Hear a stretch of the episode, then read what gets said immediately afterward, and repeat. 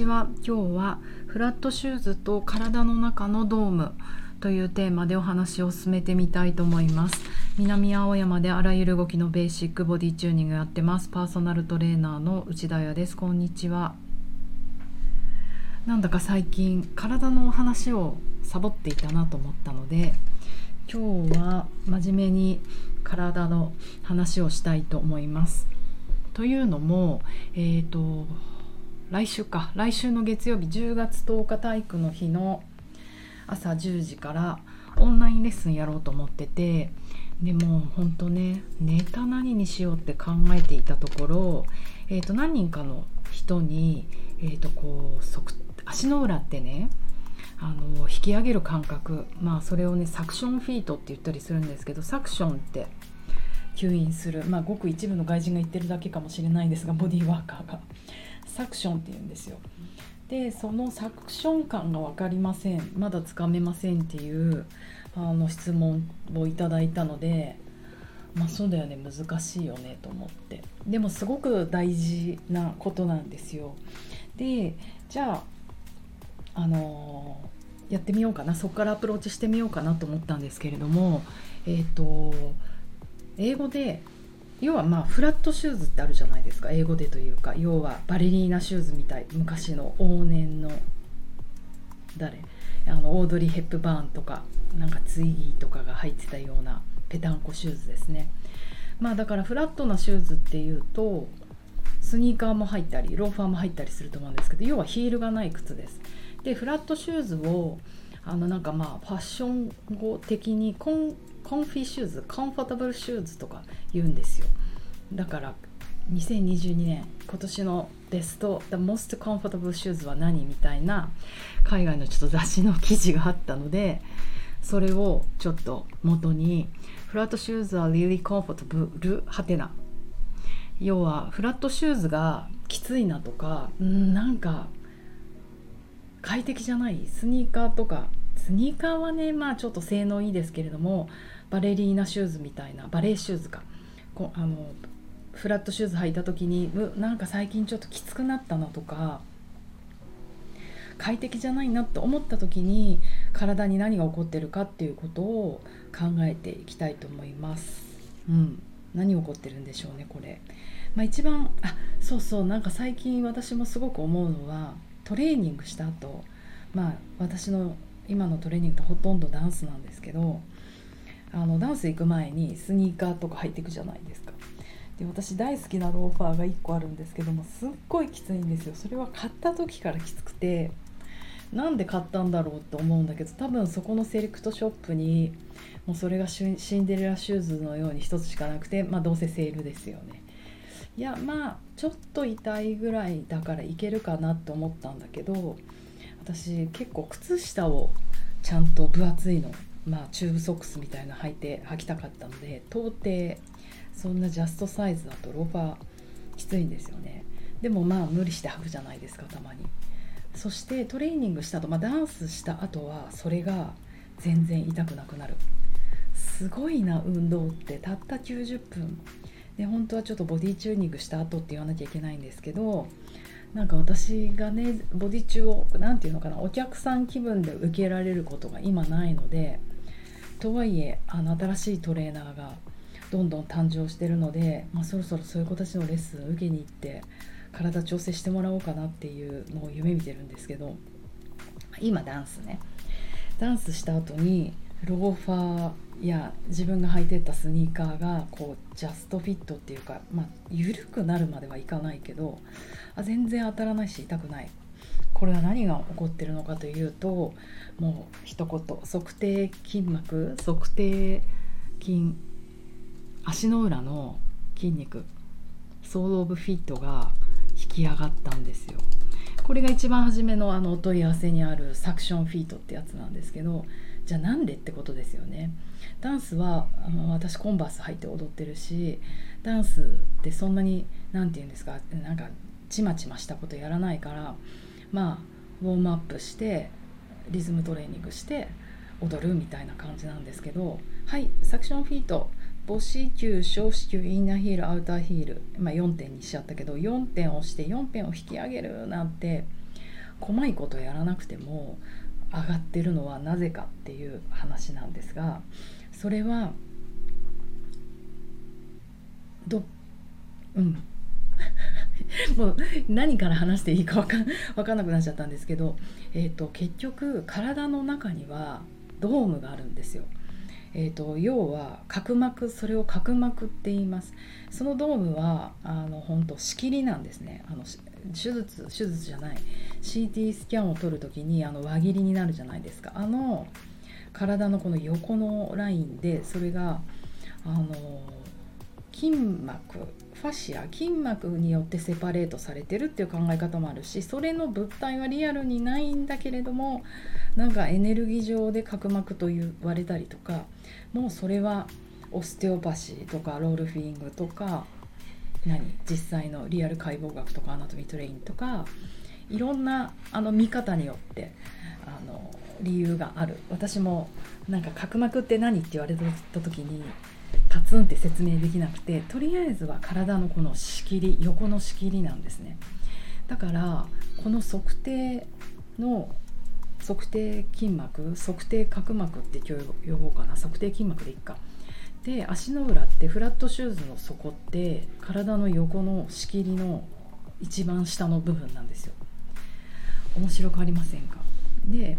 それを体にはその角膜が5つあるっていう人もいれば7つあるっていう人もあれば9つあるっていう人もその主義っていうか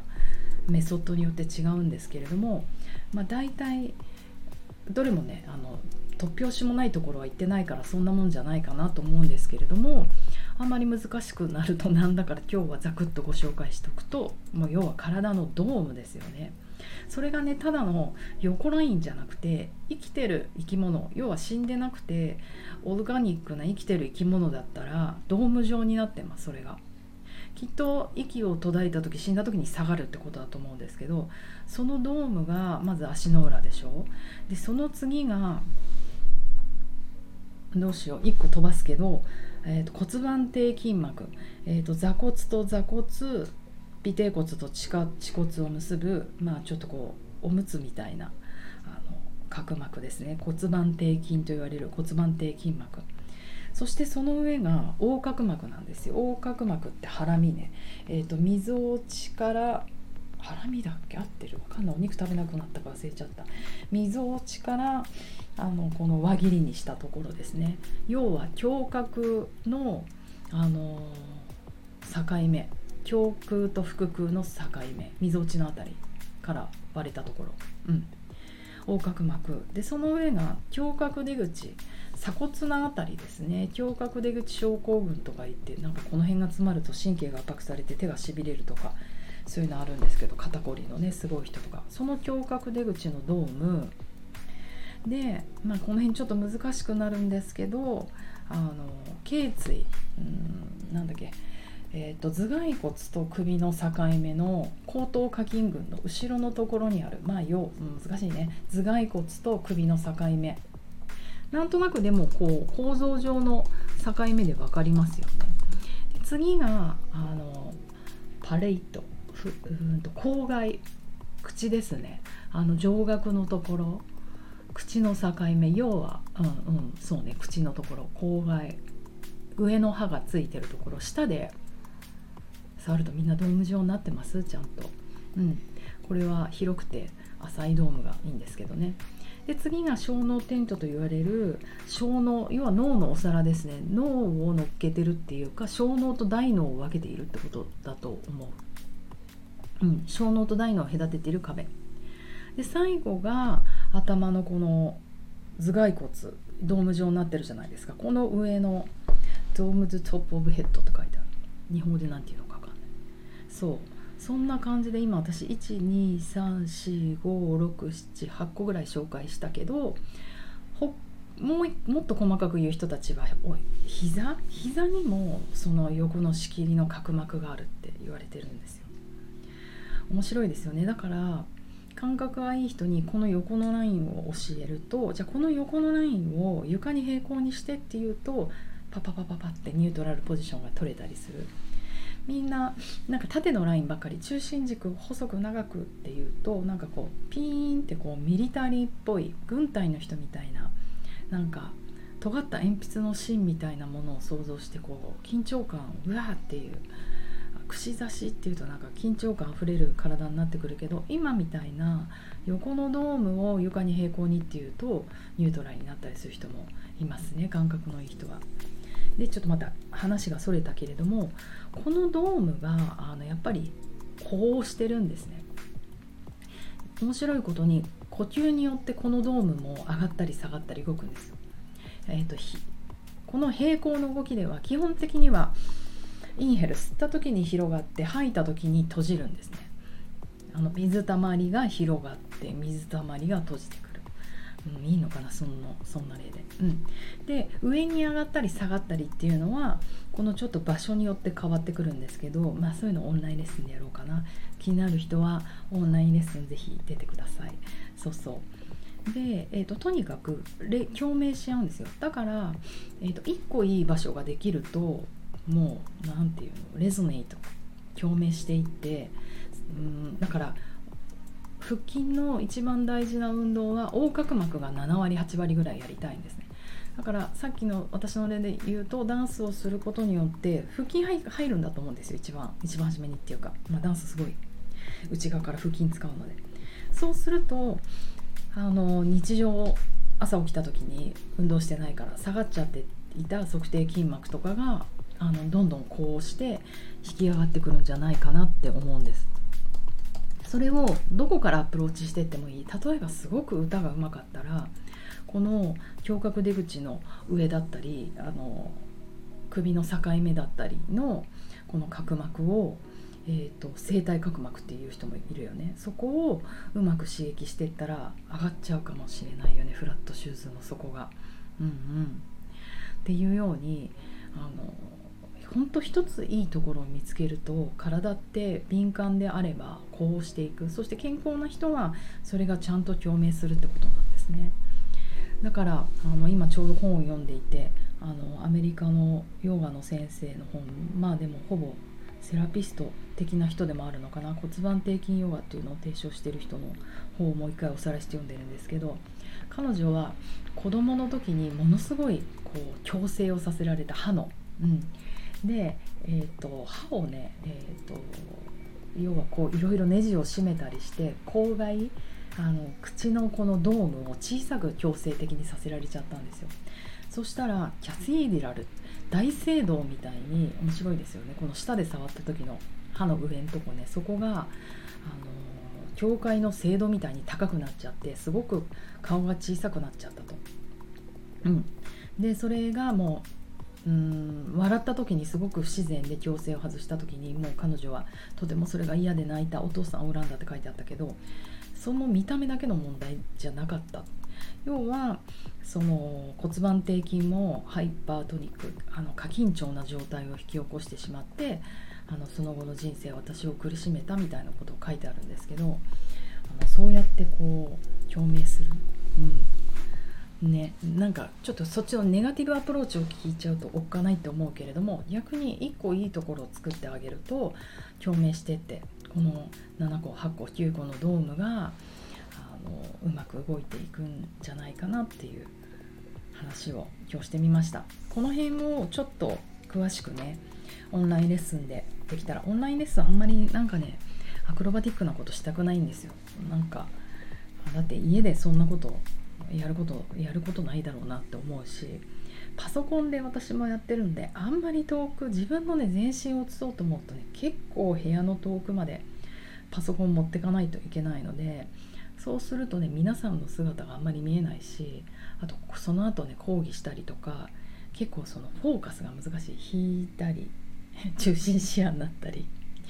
あの周辺視野になったりなんか異常に疲れるのでできればお家でできることこの朗報はこのドームって呼吸でも動かすことができるんですね。だからちゃんと横隔膜呼吸ができればその測定筋膜のワークっていいってこう一生懸命やらなくても上がるかもしれない、うんうん、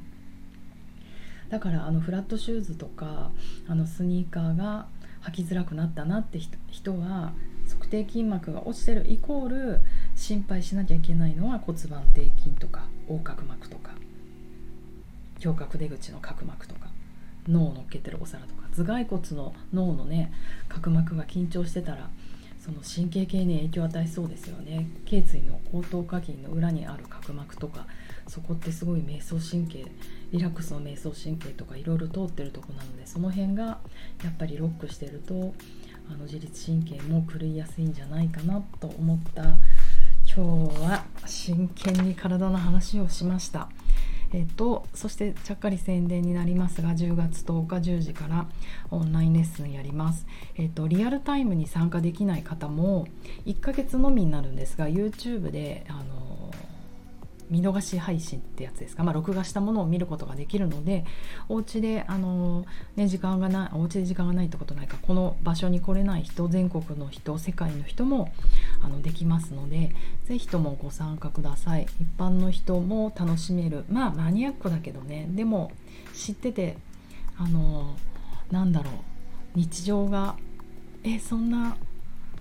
可能性が私にはあるんだって思えることを一つでも持ち帰っていただけるようなレッスンをしたいってあの心がけておりますので是非ご参加ください。ではでは水曜日いい午後